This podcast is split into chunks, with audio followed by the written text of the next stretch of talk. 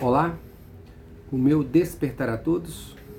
Eu sou Márcio Adriano, estamos aqui para mais um Minutos de Evangelho e estamos aqui dando sequência ao capítulo 4, né? E estamos no item é, Limites da Encarnação, mais especificamente no item 24. Esse item começa com uma pergunta feita a São Luís: Quais são os limites da encarnação? Bom, nós temos que lembrar que nós, é, como na nossa origem, é, nós não somos aquilo que no qual a gente, muitas das vezes, nós nos esquecemos. Porque a gente vê o mundo através dos nossos olhos, ouve através dos nossos ouvidos, é, sente o cheiro, o paladar, o toque.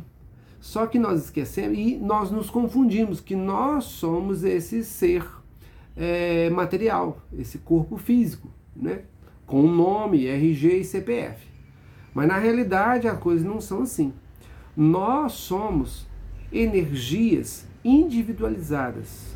Nós somos o que chamamos de espírito, ou em alguns aspectos, alma ou essência. Esse é o nosso ser. Este não tem limites. Nós podemos nos irradiar em todos os lugares ao mesmo tempo, em espírito ou essência, podemos é, deslocar em distâncias imensuráveis, estar do outro lado do planeta, da galáxia, numa, na, na velocidade do pensamento, o ato de pensar, nós estamos lá. Bom, mas os limites, como esse é, nós usamos é, para nós nos manifestarmos aqui no planeta Terra, nós usamos corpos de manifestação. O primeiro deles é o perispírito, que faz o intermédio entre o espírito e o corpo físico. Então, esse perispírito é um corpo semi-materializado que já nos limita muita coisa. E o corpo físico, nós não precisamos aqui de entrar em detalhes nos limites é, que o corpo físico nos impõe para locomover e para fazer as coisas. À medida que nós vamos nos sutilizando, à medida que nós vamos evoluindo, evoluindo como?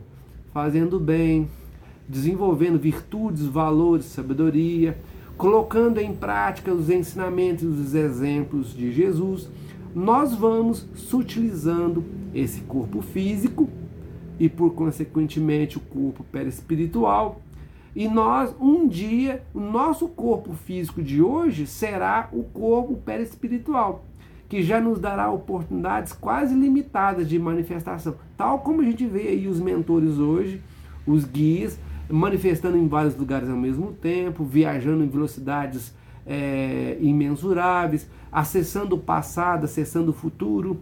Então, meus irmãos, os limites da encarnação está diretamente ligado ao grau de materialidade do perispírito e do nosso corpo físico, que, repetindo, nós os utilizamos é, fazendo o bem, promovendo a caridade e exercitando os ensinamentos de Jesus. Até um próximo Minuto de Evangelho.